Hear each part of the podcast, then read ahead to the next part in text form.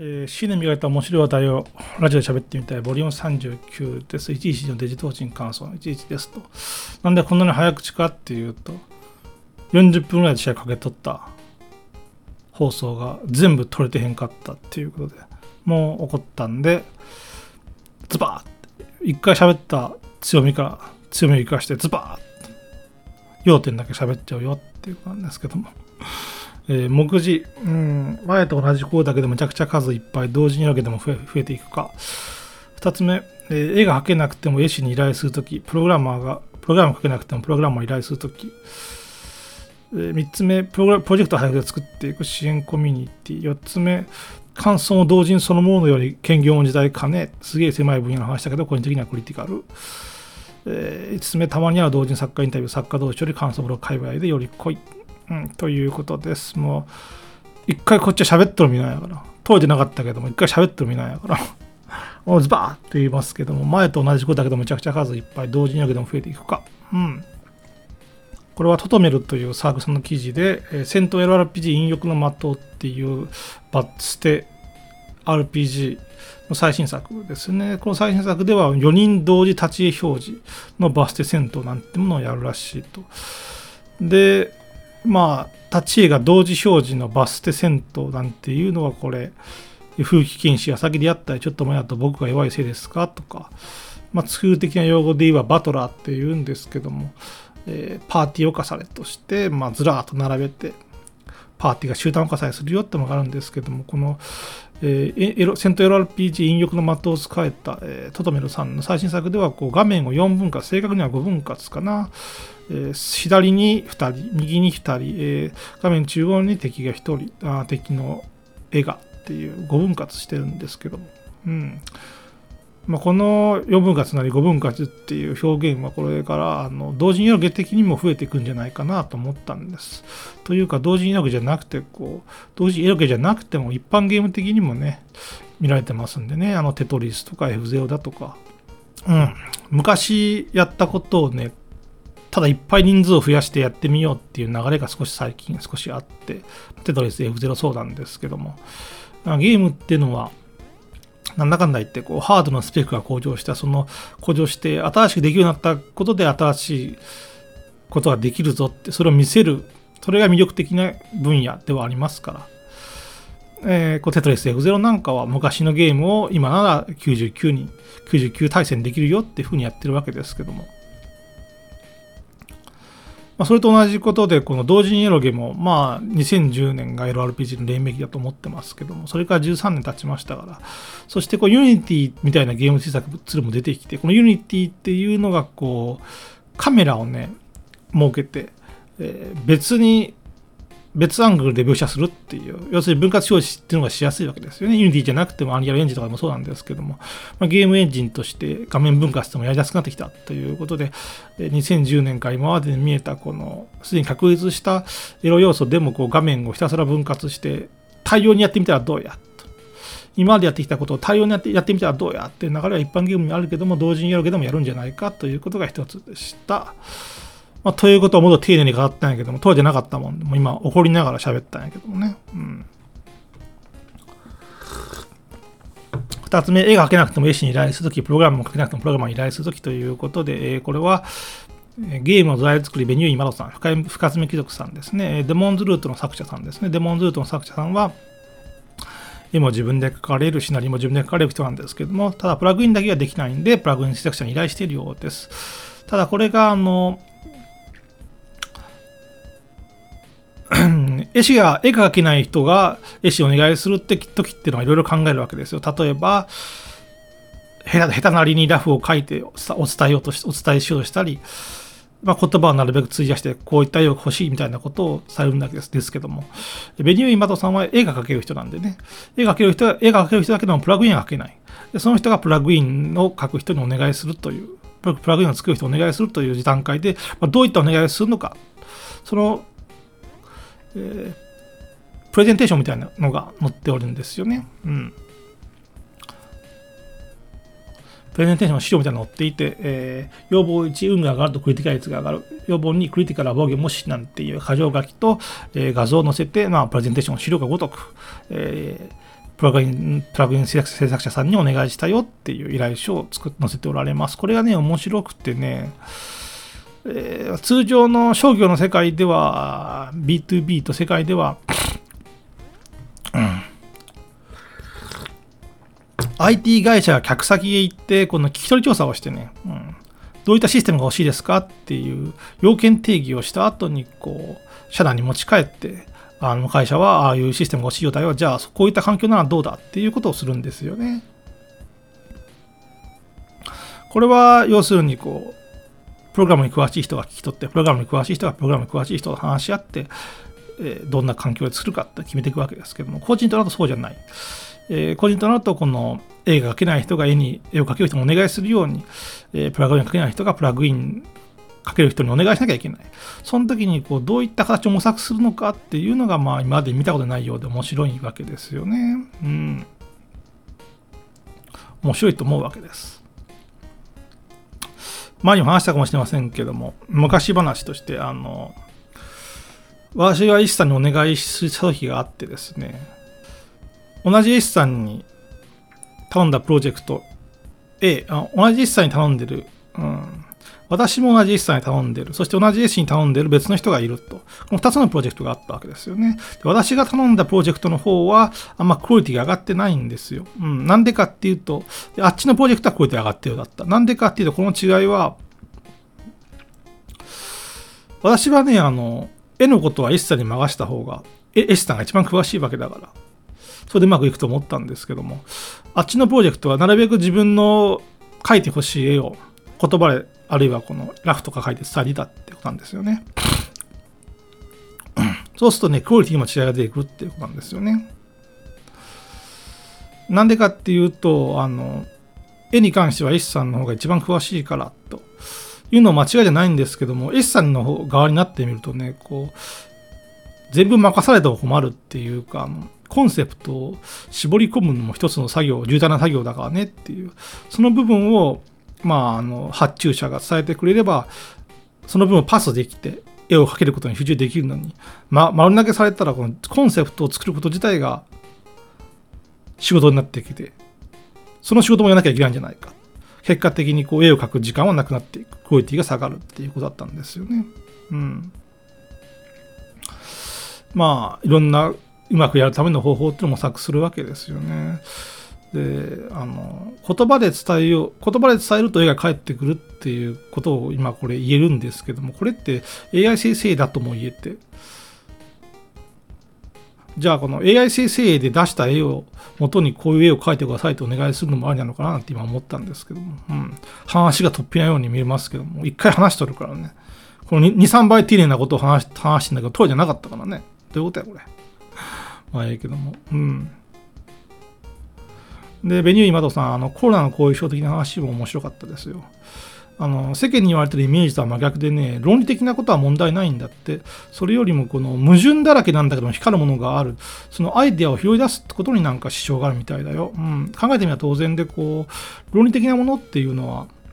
4ステップあったとして、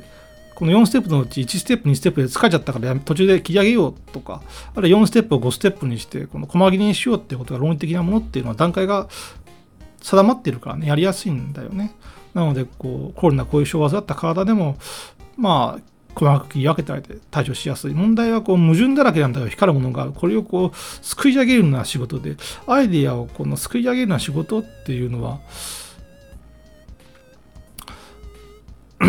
論理的な仕事だったら10%で10%やって、ちょっと疲れたから休憩しようとできるんですけども、アイデアを一気にすくい上げるっていうのは0か100かっていうとこがあるからね。なるほどなっていうコロナ後遺症。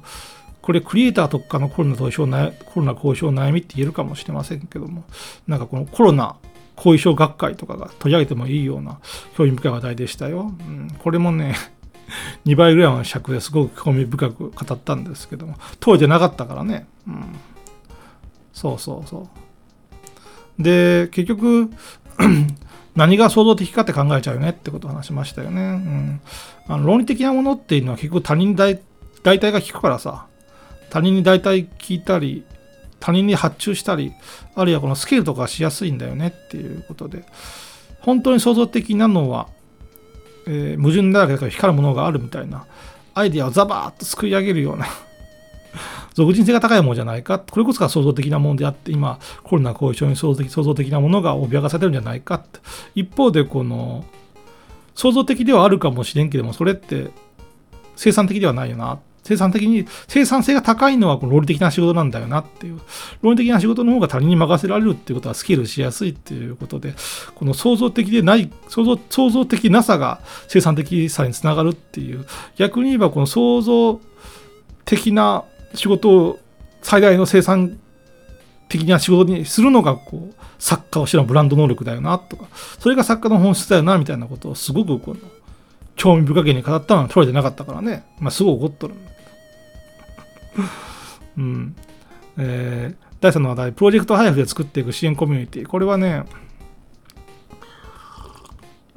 バイオレッドプリンセスっていうサークルさんがあって、これはあの VH ゲームっていうものがあるんだけど、VH ゲームで何かっていうか調べろ。いや、丁寧に説明したけども、ここ、さっきの収録では調べたけども、当時なかったからね。えー、2ちゃんで配布して、みんながオープンソース的に開発するのは VH ゲームだったんだけども、その流れを汲むバイオレット・プリンセスが発売したよって言って。で、このバイオレット・バイオレットプリンセス発売までにこう3年かかったんですけども、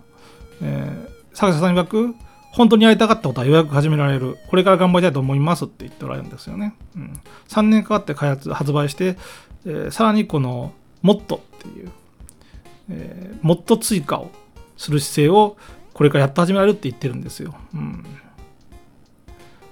えー、記事の名前は追加イベントその1っていうサークルさんの支援の記事で、今ね、追加イベントその7までやっておられますよ。うん、いわば7回もこの支援で配布されているファイルを落として適用すれば、えー、コンテンツが追加できるモッドが配布されているわけで、あの本当は作者さん、第三者にこういじって VH ゲームの流れとして第三者がいじってこうもっと追加できるようにしてほしいんですけども、まあ、まずは言い出しっぺの作者さんからっていうことで支援をやられてるんですけども、うん。えー、中にはこの棒父、えー、ボテバラなんていうのもあるようですよ。うん。えー、3年かかって作られてしかもこれがまだやっとこれからやっとやりたいことができるぞなんて言っておられる言っておられると。そしたらこの10年ぐらいはなんかこう現役でもっとされ続けるんじゃないもっと追加され続けるんじゃないかっていうことで、えー、資料の中ではイベントで使っている変数などの使用法なんていう表記があって、これ後々の時代になっても有益な情報になりそうだな、オーラだなって、オーラがあるよなって感じがしますね。えあくまでもアップデートじゃなくて作品のモットの配布を支援でやるということで、これこそが支援の有な有用な使い方だっていう感じがしますね。ただね、あの支援のコミュニティ、水平展開っていうのかな、支援のコミュニティにつなげる力としては、こう、機能的には支援は全然脆弱だなと思っていて、えー、そこにですね、この、もっと専用の支援が立ち上げられてるみたいですよ。別サークルなのかわかんないんですけども。うん。支援ってサークルアカウントを持ってないと立ち上げられないのがまあネックではありますけどもそうかっていう本体があってその出向先みたいな感じでこう専用支援を立ち上げるってあるんだなっていうことですね。うん例えばこうすごく売れた作品があってそれの攻略支援とかを立ち上げてもいいんじゃないかっていうことですね。ここでものすごく重要な面白いことを言ったのが当時じゃなかったからね。うん、うん、あの前も言ってるけども、あのこの思い出し笑いさん、このバイオレットプリンセスを作られた思い出し笑いさんのシーンのフォロワー数が4万6000人になったり、こう、D サイト全く分かってないよっていうことなんですよね。望めば支援が世界的な SNS になるのにっていう。世界的なあの今のポリコレ使いの流れが分からんのかっていう。同時にクリエイターがその集っているこの支援のポテンシャルが分からんのか支援のコメントを見ないのかっていう英語圏韓国語、中国語、日本語がされているこの支援というものをね、本気でこの水平展開、ちゃんと機能を充実させたら、世界的な、S、世界的な SNS が日本から生まれるのに分かってねえなっていうことをね、ちゃんとつらつらと言ったんですけどもね、うん、当時じゃなかったからね、ひたすら怒ってんだけど、うん。また、この支援をコミュニティ活動に使うよっていう報告としては、こうスリーブファンをテスト版公開動作報告お願いっていうのがあります。これはこのスタジオ S さんっていうサークさんなんですけども、えー、まあ、スタジオ S さんはアクションゲームを普段作っておられるので、不本意かもしれませんけども、このスレームファームっていうのは、この人間牧場みたいに侵されているヌーヌーアニメのキャラをたくさん配置できるよって画面に、そのレイアウトとか来れるよっていうことでね、これがまあ、あの、1万ダウンロードが売れるんじゃないかと思ってるんですけども、ただこの好きにレイアウトできるよっていうことは、あの、ベンチマーク、どんだけ多くなるかわからないっていうことで、あの、一番最大限に目したベンチマークをね、支援で配って、えー、動きますか？動作報告をしてくださいってことを言っておられるんですね。これ体験も配布して感想を求めるのとは違って、初めからこう、理由がしっかり定まっていますから、制作者さん側とも、プレイする側にも。これもね、一つ面白いなっていう、なるほど。重さや動作環境に不安がある場合、一層最大負荷のものをベンチマークを作って配れば、なかなか収集できるんだなって、これも一つのコミュニティの使い方かなと思いましたね。もっとほどじゃないにしようっていう。うん、はい。なかなかね、今、薄味なんじゃないかって。興味深いことを言ってるけども、薄味なんじゃないかって手応えがあるんですけども。えー、次の話題。感想も同時にそのものように専業の時代かねっていうことで。これね、要は、あの、専業アフィを書いてる俺が危ないよっていう、俺が危なくなってきたよっていうことなんですけども、そこに至るまでの道筋をちゃんと丁寧に語ってないから、もう、トッピな感じになっちゃってるやんけ。うん。えー、これはデビューズオフィスさんの雑記っていう支援記事なんですけども、あの、まあ、結論から言えば えー、デビッド・オフィスさんはこうシェリフ2っていう作品を6500ダウンロード売れてるマゾゲー向けの作品を公開されてるんですけども、まあ、その作家さんが言うにはこうラストフースプリットハントっていう作品を紹介されて、紹介した次の日を皮切りに書道ランキングを総出で乗り換えてしまうという珍事が起こりました。なんてことを言っておられますけども、このラストフルスプリットハント、私のゲーム実況をプレイしたんですけども、まあ、あの本格ではあるんですけども、温度計とかをやって、幽霊がいる場所を探し当てるんだってことなんですけど、まあ、言葉の壁もあって、非常に難解というか難しい作品なんですけども、その作品をですね、このディリーズ・オフィスさんが紹介したら、まあ、ランキングを乗り換えたってことが起きたわけですと。うんえ、これがもう非常に象徴的だなと思っていて、今やそうだよなっていう、このデビット・オフィスさん、支援のフォロワー数が1万超えなんですよね。で、この支援のフォロワー数っていうのは、まあ、更新をね、RSS のように昔のブログのね RSS のように更新が見えるっていうことでねでブログで言ったらね RSS を登録している人が1万人超えいるっていうのはどれだけすごいことかっていうことなんですよね。そんな、えー、支援はブログって言ってもいいんですけどそんなブログがもうあっちこっちにあるっていうことなんですよ。だから相当支援っていうのは相当確実可能性を見せているんだってことを言いたいわけですけどもその時に出てくるのがねこうもうこういう時代だなって。要するにこうゲームを作っている人がその性癖に合う感想を紹介したら売れるっていう時代なんですよね。それはあの支援のフォロワー数の影響力とかもそうですし、感想を読むときに何が知りたいかっていうと、実はその作品の概要とか知りたいんじゃねえんですよ。実はこのお墨付きが欲しいんですよ。この作品は購入するのに足る足るのだっていうお墨付きが欲しいんですし、ケツを捉えてほしいんですよね。あ、そう、この人がそう言うならっていう。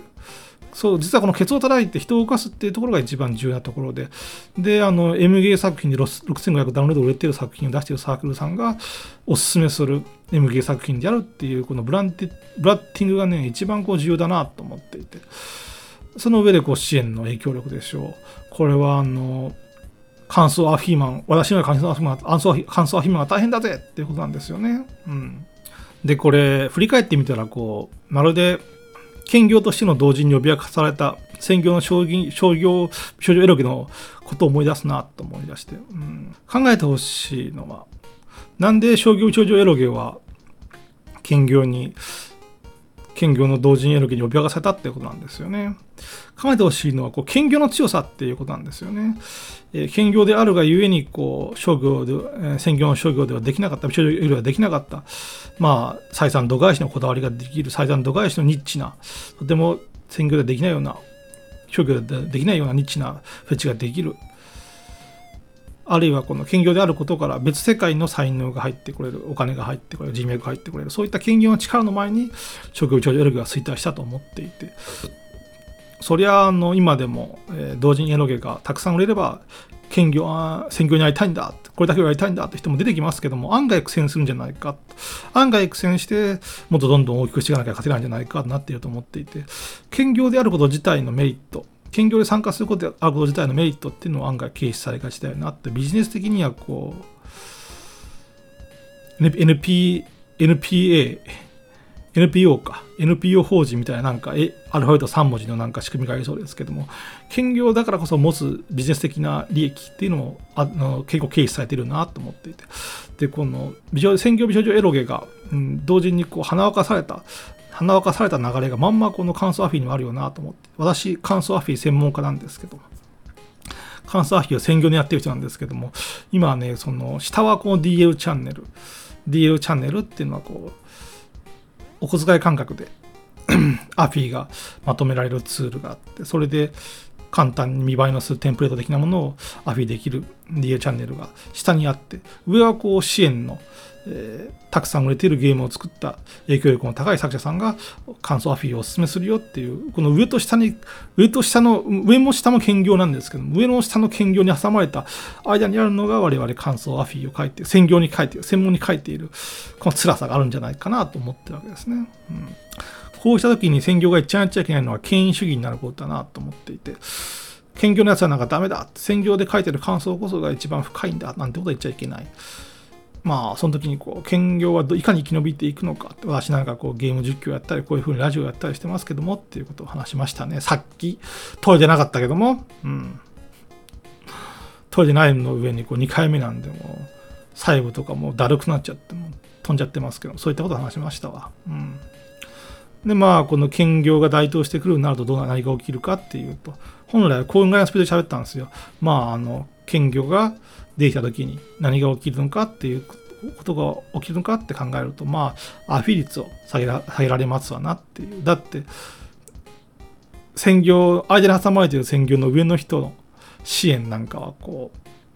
ゲームで儲けてるわけで、アフィーおまけでやる。下の人、DA チャンネルの下、下に当たる DA チャンネルの人は、こう、お小遣い感覚だから、やっぱりこう、アフィーと下がってもそんなに文句は言えない、言わないだろうっていうことで、まあ、DA チャンネル支援が台頭してきて、いわばこれ DA サイド内のエコシステムもあるっていうことですから、まあ、アフィー率下げられればなって、下げられるときに、こう、専業、感想、専業で書いてる人の追い風だよなっていうことを言いましたね。はい、次の話題、最後の話題。ではその専業で感想をやってる人ってもうダメなのかっていうことなんですけどもたまにある同人作家インタビュー作家同士より感想ブログ会話でより来いっていうことでこれは水木と爆乳を書きたくてっていうそのやさにやさにきさんっていうサークルさんの記事ですねこの方は最新作のお隣の奥さんは今日も一人普通遅咲きの遅い春で3万ダウンの声して、まあ、ブレイクしたなって感じなんですけどまあそれ以前の作品も8000ダウンだったり1万ダウン声していたりして、まあ、すごいなってやつなんですけどもその人へインタビューしておられますで、このインタビューをしたっていうのが、この都内女子大生、JD の同人ゲーム感想なんていう感想ブログを書いてきたんですよね。まあ、えー、薬剤師かなんかの人なんで、まあ、兼業の感想の人ではあるんですけども、ただね、面白いのはね、こう今までにもこう作家に対するインタビューっていうのは作家が行ってきたのがあったんですよ。ムニ工房さんとか、青水山さんとかね、青水山さんは6年前とかですけども。でもね、作家が作家にインタビューしてもね、なんかね、こう、インタビューしているその2人、作家同士と我々とがこう、その間に一枚のがあるっていうか、普段仲良くやってる間の延長上のイチャコラやんけっていう感じで、いまいちそんなにピンとこないんですよね、作家さんからインタビューしてもね。ところで、この同人感想界隈ですわな、同人界隈感想のこの都内女子大生さんがインタビューした記事はですね、めちゃくちゃ濃厚でいいわけですよね。え、安根由紀さんが、もともとシナリオ面の出自ってことは知ってましたけども、え、劇団四季とか言ったりね、劇団式でやるみたいなこの出自を追ったりね、まあ、支援が伸びてますよとかも言及したりね、あの、妻も子供もいるということで、家庭ありだからこそ分かるバレの瞬間とか言ったりね、一つ末期の作品を使う方ですけども、えー、性域や刻まれた作品 AV なんてことも聞きやしていたりね、非常に面白いことになっています。うん、作家同士がやるよりももしかしてこの感想、普段感想とか書いてる人が その人に地質しながらも、ある意味第三者的なキャラを距離を保っていられるからか、インタビューとしては面白いんじゃないかと、作家がインタビューするにも感想界隈の人が。で、そこの